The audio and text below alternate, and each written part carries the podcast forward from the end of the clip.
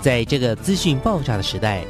掌握正确的媒体讯息，就是掌握知识的开端。不论是电视、报纸、杂志、广播，还是像网络一样的新兴媒体，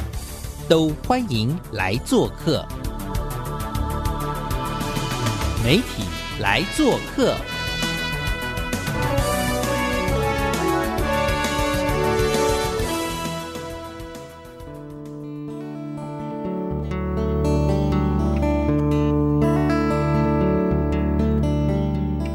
媒体大小事，欢迎来做客。我是主持人小黄老师，各位空中的听众朋友，大家早安。过去的周末，不晓得大家过得如何呢？这个礼拜，我们要为听众朋友特别邀请到的是一位，呃，来自菊岛的一位超酷的老师，小易老师，洪敬义老师。那小易老师呢，嗯，得过好多好多好多的奖哦。然后我跟他的认识呢。哇，我又要感谢普朗克，因为在那一次的普朗克，我实在认识太多厉害的老师了。那小鱼老师也是我认识厉害的排名前一两名的好老师了哦。来，我们来欢迎一下我们这个礼拜的贵宾，我们的小易老师。哎，小王老师，各位听众大家好，我是同县石泉国小的小易老师。嗯，小易老师好高兴哎哈，我们有机会在空中 再次的相会哦。对，因为后来因为疫情的关系，对呀，可能都在线上啊，就是实际上就比较没有机会。嗯，可是透过社群媒体啊，我就一直看到小易老师不停的得奖啊，不停得奖啊，不停的得奖。所以啊，除了那一次的这个 GHF 的奖哦，那小易老师也当时啦就跟我们分享他在芬兰。看到了一些不一样的教育的风景之外，其实后来小鱼老师又继续的得了很多的奖。到底你为什么那么会得奖啊？哈，我不知道，我觉得比较幸运吧。然后刚好因为学校那个校长啊，就是应该是说他也人很好，然后都会推荐我去参加一些甄选，然后也很幸运的被选上这样。因为呢，来自菊岛，也就是美丽的澎湖，我相信了。就是在这样子的一个相对来说资源不是那么多的这样子的一个离岛哈，那小雨老师在这个石泉国小这边，那经过了很长的时间，他都一直非常非常的热爱教育。很多人就会忍不住问说，为什么你会在澎湖教书啊？要不要跟我们听众分享一下，然后也介绍一下你自己好不好？我自己本身其实就是澎湖人啊，那那时候其实我在求学阶段的时候，其实都遇到了很不错的老师，所以其实我那时候就在高中的时候，其实就有点立定志向，说，哎，我以后有机会的话，我也想要成为这么好的老师这样子。嗯，对，那那时候其实也很幸运的说，就是考上了我们台南大学的那个，就是那时候是台南师院好的语文教育学系。毕业之后就很顺利的回到家乡去服务，这样子。小易老师，您刚刚说你念的是语文教育系啊？我的耳朵有没有听错？可是我看到好多介绍你在介绍你是数理老师，哎哈，你后来都是用数学教学，然后变魔术，哎。其实我大学读的是语文教育。主要是国语文，那其实后来会一直发展出这个一些数学创新的教学啊，其实应该是说我们到了教学现场，那因为我们都担任导师嘛，那导师其实主要的负责的科目就是国语跟数学，那就是我在数学上其实看到学生很大的困境啊，那所以我那时候就一股脑的，然后发展出后来的我的星空教学法啊。就是带给学生很多数学不同的样貌，那希望说透过这个方式，让他们在学习数学上能够多更多的兴趣，更有动力，那可以把数学学得更好。这样子，如果是学语文教学，那应该比较偏的是文科吧？对，因为我在教语文的时候，我发现大部分的学生其实在语文学习上，我觉得都还好，嗯，然后其实他们也没有那么惧怕。语文的表现，我觉得学生其实大致上都 OK，可能班上就是一两个比较落后的小朋友。那是我们在额外的去做一些学习辅助的部分。其实我看到最大的问题还是数学啦，因为呃，我觉得这个应该也是很多老师共同的一个问题，就是说很多学生他们到了高年级之后，很多数学可能他就放弃了，上课可能就不听了，对啊，或是说他可能中年级没有学好，但其实他老早就放弃数学了。后来会一直发展一些数学创新教学的部分，是因为我就想要解决这个我在教育现场所看到的一个问题。专业经大概也做了哇，大概应该有十年了吧？对呀，这样的教学法一直做下去，这样实在太酷了。因为呢，带的孩子却发现他们都对于数理方面都是不是那么擅长，甚至有这种怎么讲恐惧，甚至想要逃跑的感觉。因为这样而起心动念了，决定要自己来开发。例如，比如说我看到老师。会变魔术，会用就是用魔术来学数学，用密室逃脱，用桌游，用这些来教数学、学数学。对，因为那时候其实我一直在思考说，那我怎么让教数学教得更有趣，让学生至少他愿意先引起他的动机这样子。那所以那时候其实我就思考了很多，也找了很多的素材。我那时候一开始就想说，哎，数学游戏是一个很不错的方式。在接触了一些桌游啊、魔术、对密室脱逃这些东西，其实都是我很有兴趣的。那我后来发现，这些东西其实里面都有数学的逻辑跟元素。那我那时候就在想说，哎，啊，这好像有些都是扣合到我们数学要学习到的一些知识点的部分。好，那我就觉得说，哎，好像可以，我把它转化一下，然后再把它，或是重新设计啊，规划那个课程活动，就可以把它融入在我的课程里面。嗯，所以小易老师的起心动念就是想要运用一些方法，然后来提升。我们这个自己小领土里面的这些 小公民们，他们的这种数理能力，尤其是他们本来就很怕，或者是告诉你说：“老师，我就对这个没兴趣。”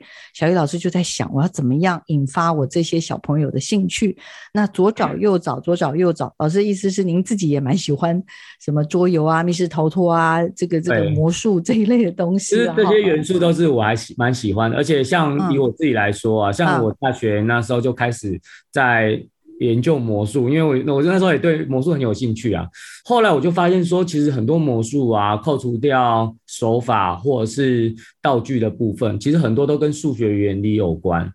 那我后来就发现说，其实好像这个就可以蛮扣合到我们。哎，在国小有要学的一些数学的部分，嗯嗯嗯，那我们就可以透过这个魔术这个亮点啊，先启动孩子的一个兴趣跟他的动力。那我们把他透过魔术把他带进这个数学的世界。嗯嗯，老师，那可不可以帮我们再回想一下，可能超过十年以前了，就是第一次。你你用了什么样的魔术，或者用了什么样的刚刚讲的游戏式的这种学习方式，带领你们班进行数学的学习？我记得那时候刚开始的时候啊，就是在找一些多元的素材的时候，我最早应该就是去呃翻阅了一些书籍。那有些书籍它其实它就会有介绍一些数学游戏，所以最早我应该是从数学游戏开始。呃，有点像是数学的迷宫解谜的那种题目，就是在那种有一些那种数学益智的书籍啊，嗯，它上面就会有一些比较像谜题的那种数学题。那学生其实变成说他需要去动脑，然后讨论啊，就是没办法像课本有些题目，可能很快就可以知道答案，很快就可以算出来。我后来就是一开始先从这样子的小数学游戏开始。他们就会变成说，他们要去思考。好，例如说，像我最早有用说，哎，我们把一到九放到九宫格啊，然后直横斜都要等于十五，要去做那个数字的排列。嗯，那学生其实他们就开始在那边尝试，然后在那边一直加减啊。那我就觉得说，哎，这样子好像也不错，因为他变成说他在游戏中，他还是在练习数学的加减，那他更有兴趣，因为他想要。过关，想要解谜那个成功的那种感觉，嗯，那我其实我们从学生的脸上，或者是从他的就是眼睛啊，我都觉得说学生的眼睛会发光，他脸上的笑容，其实我就知道说，哎，他当他解出来，他自己解出来的时候，他那种成就感啊，其实我觉得是比很多有时候老师直接把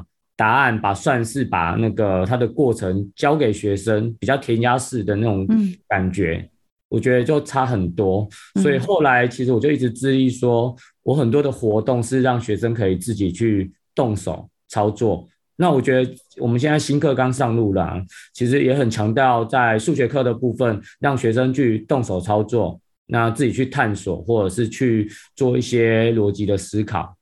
其实，在新课纲底下，不只是数学，几乎每一个领域都是很强调用做中学的方式，用体验式的方式去学习。但是，小易老师，你更早哦，可能超过十年前你就开始做这件事情。而且，我刚刚这样听起来，老师你刚开始当然是简单的游戏，可是后来感觉越玩越激烈。您的那个星空 Star，对，星空 Star 的教学法是什么？数学兵器之首里面有七种招式：魔术、教学、明星、云端、桌游、谜题、密室。老师，当你用这种有点类似游戏式的方式哦带孩子的时候，是真的一路以来到现在十年了。因为我看到有很多影片里面，甚至很多的你的师长、校长都回馈说：“哎，我们小玉老师好认真，他下课就一直在坐在那边研发好多教具教材。”然后他说他超认真的老师。一开头就很顺利吗？还是其实你中间也有摔过跤，或者有被学生呛过？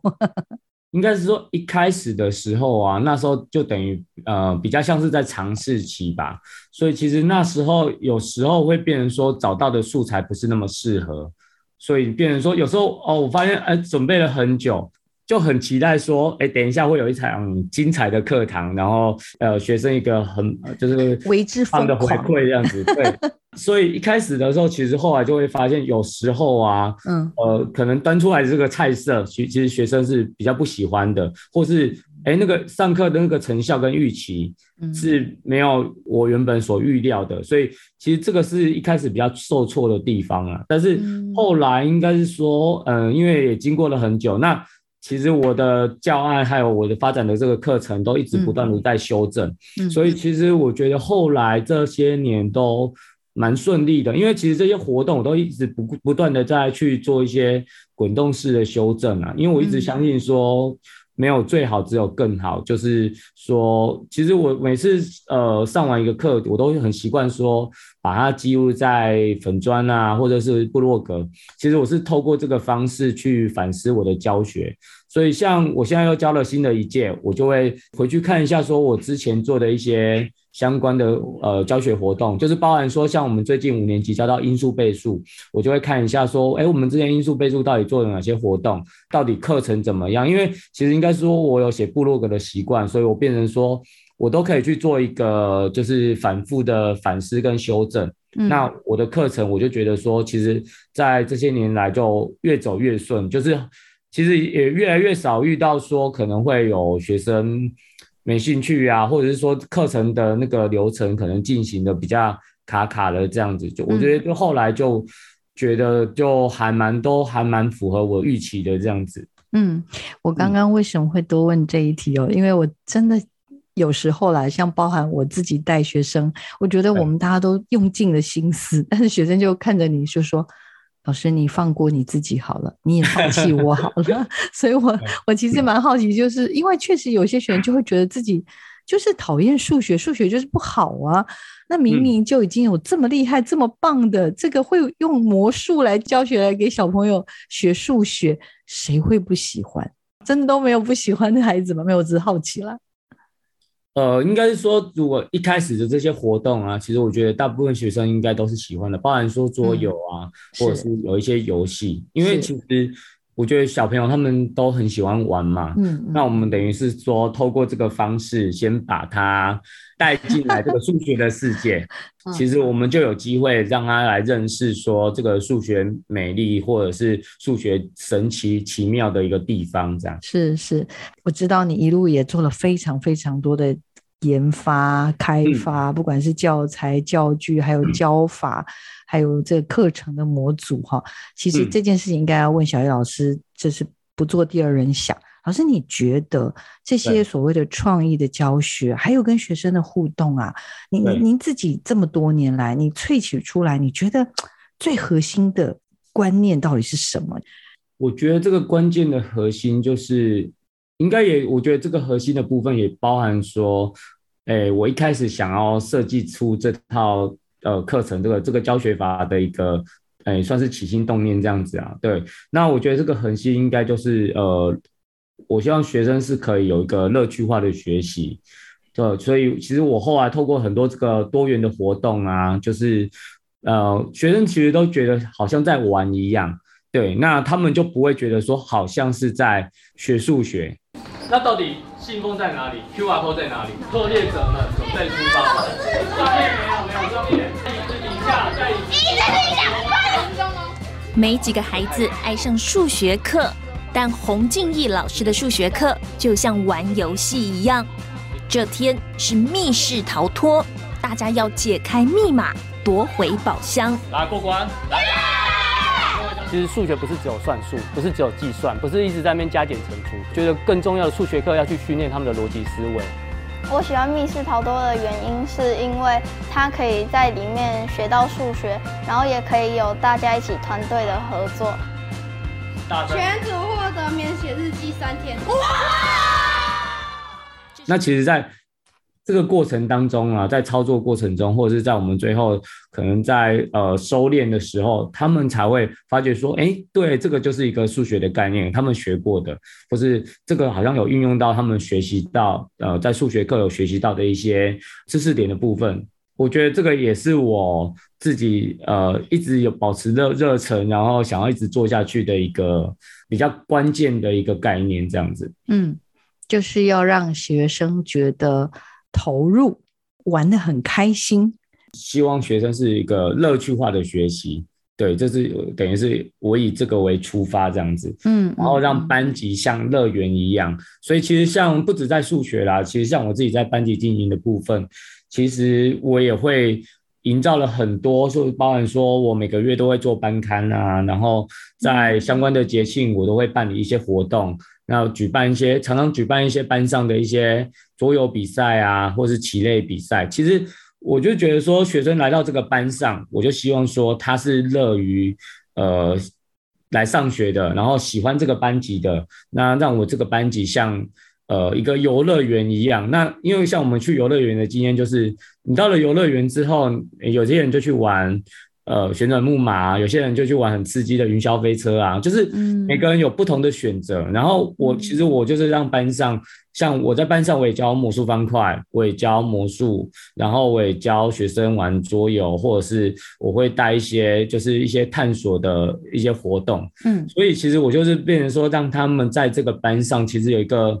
多元的学习啊，就是。包含不管是数学的部分，还有一些其他的部分，我们是透过这个班级，然后呃多元的方式，然后多元的样貌来做一个运作，这样。嗯嗯，所以用心的小易老师呢，虽然是语文背景，但是呢，他为了要帮助他的学生，所以呢，他就呃透过他自己非常非常喜欢的魔术，或者是所谓的桌游类的这样子的一个游戏式的学习呢，来包装。比较艰涩的学科，也就是所谓的数学了哈。那呃，带着孩子去一步一步的进入到这些学科的更高层次的内容。另外，另外，我刚刚听到老师的班级经营更厉害了，他把他的教室呢当成游乐园来经营，所以小玉老师会在班级里面呢做出一些。呃，多元的这种呃可以学习的一些方式哈，或者玩耍的方式，刚刚讲的嘛，有魔术方块啊，有桌游，还有班刊。我非常非常的好奇，老师，一般通常这种刊物啊，大概就一学期出一份，但是我我刚刚有听错吗？你是每个月吗？对我这是班级月刊，所以我每个月都会出一份这样子。天哪，好，到底他怎么做到的呢？澎湖的小朋友相对来说资源比较少，会不会觉得不太舒服？还是你觉得其实好像确实有这样的问题？可以跟我们听众朋友还有跟我分享一下吗？应该是说，我我自己本身其实就是澎湖人啊。那我从小就在澎湖长大生长这样子。那所以其实我后来到台湾本岛读书之后，就发现说，我们澎湖在学习上或者是一些文化刺激的部分啊，真的是比较缺乏一点。对，所以那时候当我回来的时候，其实我就希望说，我们可以弥平这种类似城乡的差距啊，资源的部分这样子，那就是可以带给我们自己澎湖的学生或是澎湖的孩子更多一些不一样的资源。你感受到相对来说，可能我们在澎湖的小朋友可能啦，就是文化刺激上面没有那么那么的充足。你也看到了，就是一些小朋友可能在学习上没有那么强大的动力。那这个，尤其是对于可能数理方面，就是你你觉得那个底层的原因是什么呢？这个原因哦，我觉得其实偏乡教育有一个很大的问题是。呃，应该是说，诶，他缺乏长期在那个教育现场努力耕耘的老师。很多偏乡的学校啊，他们常常会遇到的问题就是，变成说老师的那个流动率其实是蛮高的。嗯，好，就是变成说学生可能常常在换老师啊，或是学校可能常常都是代课老师这样子。嗯，那我觉得这个是一个很大的问题呀。后来。呃，大家都开始关注到这个偏乡的教育啊，偏乡的，所以其实给偏乡越来越多的资源。那我觉得我们会发现说，哎，其实后来资源越来越多了，但是可能我觉得最大的问题可能就是会在师资的部分吧。嗯，对，所以我那时候才觉得说，哎，要当一个说，哎，愿意说在自己学校生根的一个老师，然后。对，努力的说，在自己的为自己家乡的孩子，然后做一些不一样的。所以，包含说，像我自己在除了在学校之外啦，我也会有做去做一些分享，或是带一些营队。那那些营队是针对全县的小朋友的，嗯，就是变成说，其他学校的小朋友可能也可以来学一些比较有趣的一些数学学习方式啊。然后我透过一些演习的分享，把这些有趣的教法，然后带给老师，那我就觉得说，教会一个老师，其实就可以造福更多的学生。那我觉得这样子也很棒，就变成说，那个老师他就变成一个种子教师，他回去他的班上，在做课堂实践的时候，也会把这些有趣的东西带给他自己班上的孩子。对，那我就觉得这样很有意义。这样不止教自己班上学生，还开始带师培。办一些全县的 营队啊，哎，这样给他很忙的哈。那我觉得，就是尽力而为啦。OK OK，好，接下来有两个问题要请教你。首先，第一个呢，你刚刚讲的游乐园这件事情，我非常的好奇，因为呢，谁不想把自己的班上弄得像游乐园一样啊？哈，但是谈何容易啊？老师，请问一下，你的游乐园是怎么长出来的？还有，刚刚竟然听说班上还有发行。每月的月刊到底现在又是怎么回事呢？这跟游乐园有没有关系？老师来，你自己说明好了。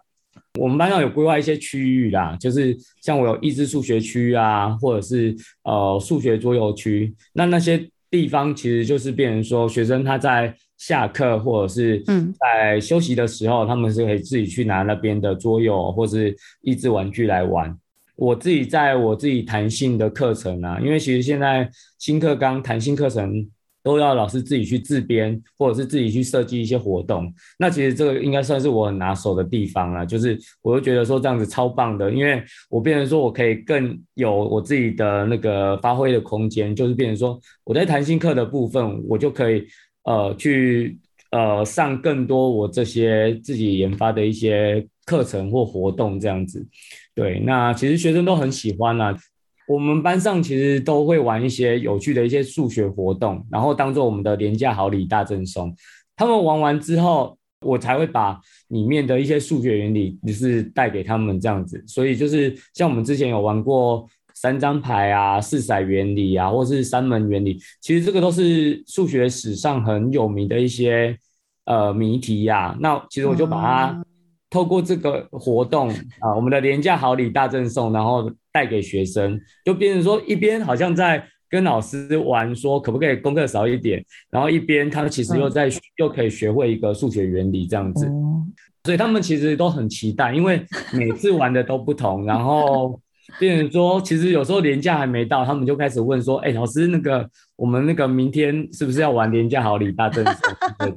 就是他们会很开心了，太开心了。其实后来他们也开始会觉得说，不是为了那个可以减少功课，有时候他们反而是期待那个游戏的，因为会很好奇说，哎，到底要玩什么？老师这次是不是要用魔术来骗我们吗？还是要跟我们玩什么？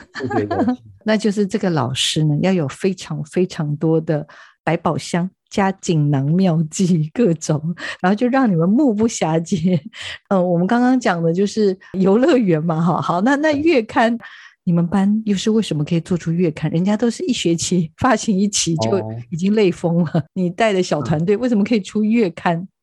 做蛮久的了，因为我现在大概已经发行到七十几期了，就是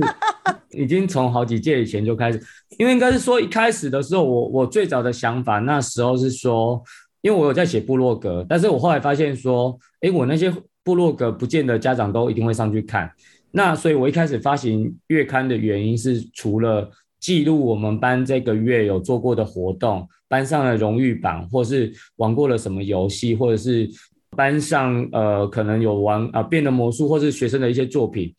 其实我一开始最早是希望说，透过这个月刊，让家长知道说，我们在这个月里面班上做了哪些活动，然后呃，可能学生有一些什么魔术的表演啊，或者我们玩了什么桌游，或是数学上做了什么有趣的活动。然后后来其实学生也很喜欢，因为其实我都会做的蛮精美的，而且都会彩色的印给他们这样，就每个人会有一张。所以后来我就跟学生协议好啊，就是说，如果他每一期的那个班级月刊都有收集的话，在毕业的时候，因为我都带五六年级嘛，在毕业的时候，老师就会送他一个很特别的毕业礼物这样子。所以我就发现说，有些学生呢，他们就怕，就是会怕说，哎，不见或是折到，他们就会去买那个资料夹，你知道吗？因为我每次月刊大概就是一张呃 A 四的双面。那就是记录了我们在这个月的一些历程。嗯，那我觉得学生他们会很珍惜啊，就是包含说他在毕业的时候，他这一本把它留下来之后，他可能以后国中、高中，或者是他长大了，他这一本他其实变成说他一个回忆吧，就是他在国小的时候，他就知道说，哎，他又想起来说，哎，那时候玩了什么桌游，玩了什么牛头王啊，或是玩了呃什么犯人在跳舞，他们。我觉得那种回忆都马上就会回来了，所以其实学生他们都会很珍惜说这个刊物的那个发行这样子。后来每一届我的每个月我都会发行月刊给他们，这样。好厉害哦，老师！哎，所以你的月刊不是针对某一届的学生，是等于有点像是属于你自己跟你所有学生的约定。整理这个月刊的时候，就变成说我自己其实也在回顾一下我这个月。到到底做了哪些呃事情？这样子，班上到底做了哪些有趣的活动？其实应该是说这些事情都是我有兴趣的。嗯，那我一直觉得说，老师其实你就是你要去找到你有兴趣的东西去发挥，然后带给孩子。那我觉得这样就很足够了。这样子。嗯，那小易老师他其实有很厉害的小易的。布拉格广场哦，那里面就是专门就是放老师的这种各种给息老师的那个部落格了哈，而且经营应该已经超过十多年了吧？对，你你比上次应该是我从我教书的第一年那时候，因为我的呃现在教书已经快二十年了嘛，我教书的第一年就开始写部落格了，就是因为后来就脸书比较盛行，我就有。把一些部落格的东西就移到脸书的粉砖，所以粉砖其实有另外一个同名名称，也是小易的布拉格广场。我就后来就开始把一些教学的东西，把它记录在那个粉砖上面，这样子。对呀，好惊人哦！天哪，哈，老师真的是又有部落格，好又有粉砖，欢迎大家赶快去追。好，接下来请教老师，因为老师呢，在二零一七年的时候拿到了算是台湾教育界的。最高荣誉吗？这在太多最高荣誉了哈。简单来说，小玉老师拿到二零一七年的 GHF 教育创新学人奖，选中了我们的小玉老师。然后拿到之后，小玉老师就可以到就是自己希望的国家进行国际教学的交流。那我们小玉老师就选了被选中之后，他就选择去芬兰，跟全世界最幸福的国度的老师交流。关于此事，我们请小玉老师跟我们赶快报告一下，到底看到什么，然后或者是有什么职责在第一线值得跟我们大家分享的。来，请。好，就是嗯，应该是说那时候学人讲的时候啊，他在复审的时候，他就希望你提一个海外计划。那我那时候就是我那时候选的国家就是选芬兰啊，因为那时候其实芬兰在。台湾的教育界非常有名嘛，就是那时候芬兰的教育让大家很惊艳这样子，所以我那时候就很好奇，就是芬兰教育的神话到底是不是真的就这么厉害？所以我那时候就想说，哎，那我要去看看这样子。然后刚好那时候，呃，就是又认识了那个师大的，呃呃配音老师这样子。那他后来就是有帮忙我，就是在芬兰交流的部分。那我那一次去芬兰交流的时候，大概主要就是因为我那时候一直在想说。呃，我要知道他们的教育，我觉得不要去走马看花的那种感觉，所以我那时候我就打定说，我就是要去芬兰久一点的时间，所以我那时候大概暑假，我那时候就是大概去了一个多月，那去了一个多月，变成说我我是深入他们的生活的，就是我自己实际在那边生活一个多月，那呃，大概到学校啊，那时候我有找了一间学校。哦，然后去他们学校做一个观课，然后有去上公开课，包含说还办了一场他们的教师研习，就是分享我自己那个星空教学的部分这样子。那大概一个多礼拜，然后所以其实我在那一个多礼拜，我我等于像他们的学生一样，我每天早上跟他们一起上学，那一到下午一起放学，就是一直都在他们学校里面。对，那。就看到很多不一样的，那深入他们的课堂，就是看到说，哎，大家在他们的课堂里面到底有什么，哎，一些不一样的东西这样子。芬兰是当时所有教育人认为的，哇，好像那你知道吗？就是那种理想国的概念。然后小鱼老师就真的自己去了芬兰。那小鱼老师发现了，尤其你最擅长的数理这个部分，数学的这个部分。在芬兰并不是那么注重那个什么讲演算，对不对？对，因为像他们，因为我刚好跟呃那边的芬兰的老师接洽，他知道我是数学老师嘛，所以他那时候排的观课，我大概看了十几节哦，不同年级的数学课，就是可能有二年级、三年级，然后有到国一、国二、国三的数学课这样子。所以其实我那时候我就发现一件事，就是其实芬兰他们没有那么重视学生的一个呃复杂的计算，就是像我我常常就提说，他们有时候就是我那时候看到的是他们比较复杂的计算，呃。老师甚至就请他们拿手机或者计算机出来按这样子，他们反而在数学课啊，他们很重视的是学生去思考跟思维的那个部分。那我后来有看一下他们的教材啊，就是他们芬兰的教科书，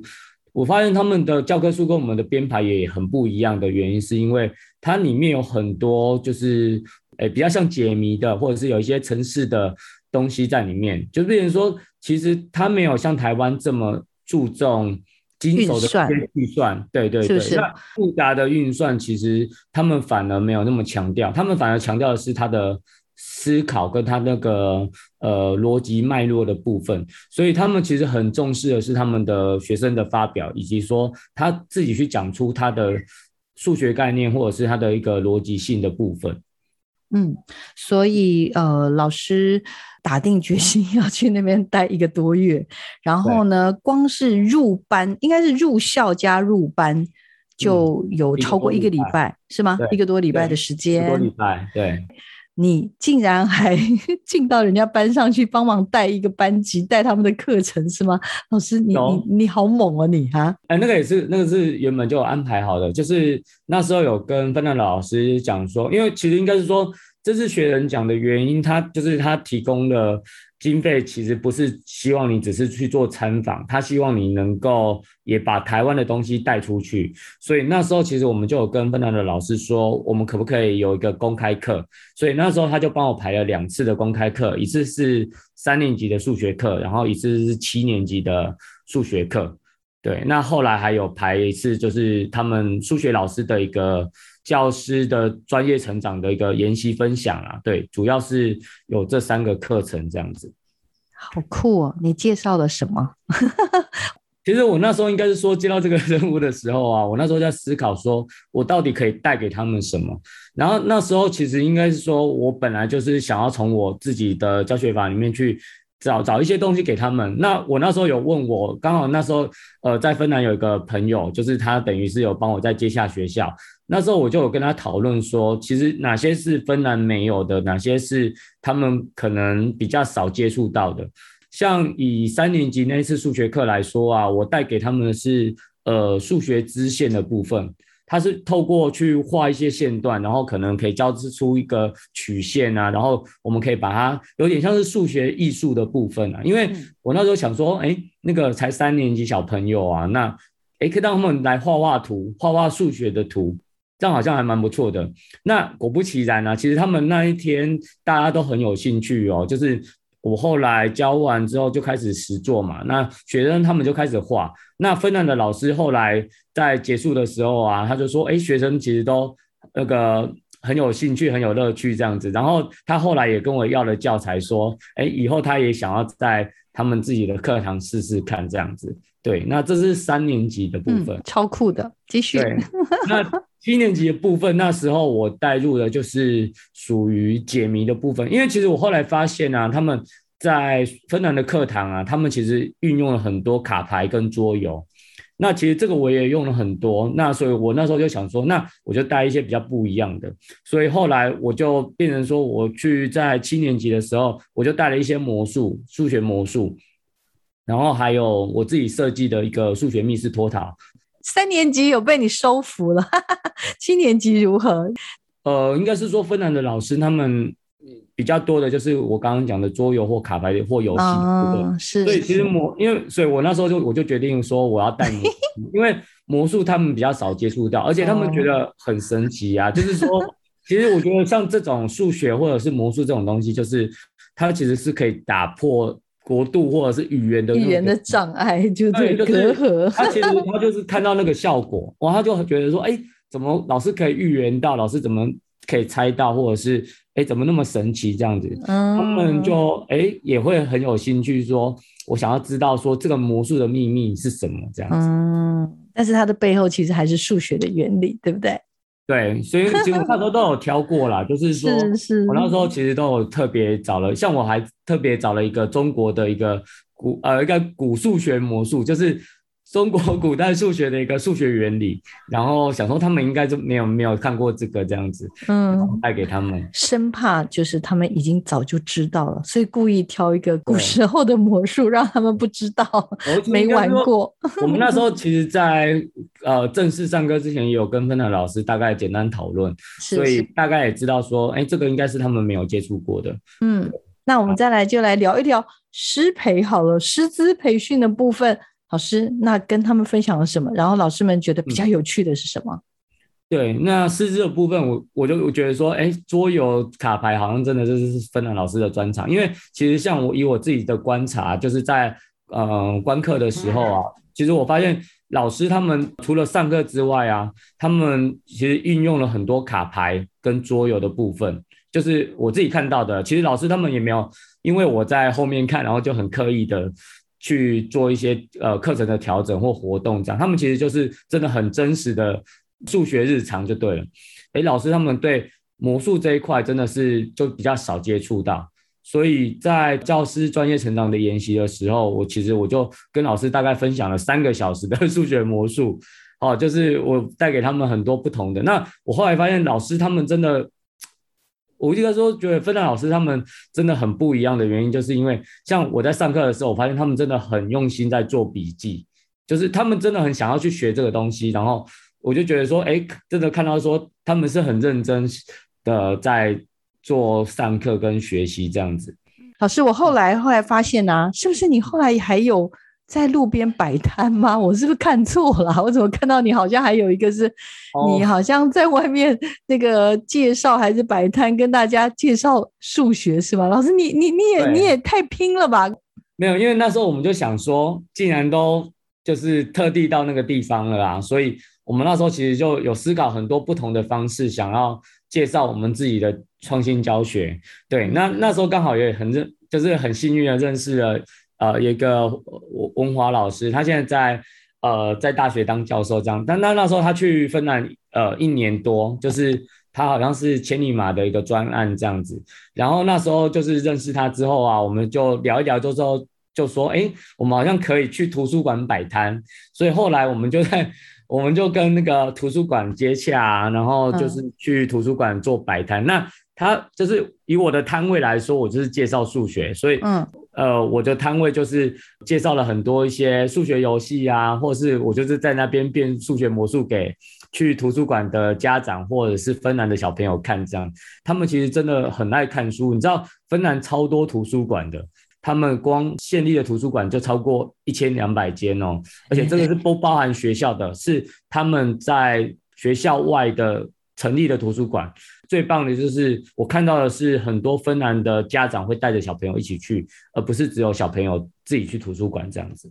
实在是太有趣了。更重要的是，老师还超过十五年以上吧，不断的在记录自己的教学的一些。风景放在你的部落格里面，一方面也算是记录自己的教学的历程。那另外一方面，当然也是希望能够透过这个部落格或者透过粉砖，能够让更多的老师也能够从小玉老师这边他的部落格或者他的教学方法上面得到一些能量。那我自己是真的觉得小玉老师很。不容易。那另外当然就是因为二零一七年的时候，小鱼老师透过这个 GHF 的这个奖项，有机会去了芬兰，然后不只是去那边取经，老师也把台湾这边还有他自己的这种游戏化的教学，然后跟数学、数理方面的结合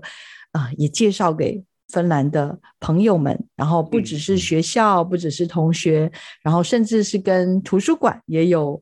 透过这样子的一个平台，让更多人可以 认识哦，真的是蛮猛的，老师啊。对，我其实就是别人说，我们那时候还特地就是强调我们是台湾来的那个数学老师，就是顺便让他们也认识到，哎，就是台湾这个地方这样子，嗯，很难得的机会啦。所以其实我们那时候在呃出发前啊，其实真的准备了很久，就是包含说后来要用英文去上那个公开课啊，然后。包含说要呃跟呃芬兰的老师，那时候还写那个英文信，就是跟他们来回的沟通，说，哎，我们大概希望说可以有一些观课啊，然后也希望说有可以有一些上课的机会这样子。嗯，我就觉得说那时候其实真的，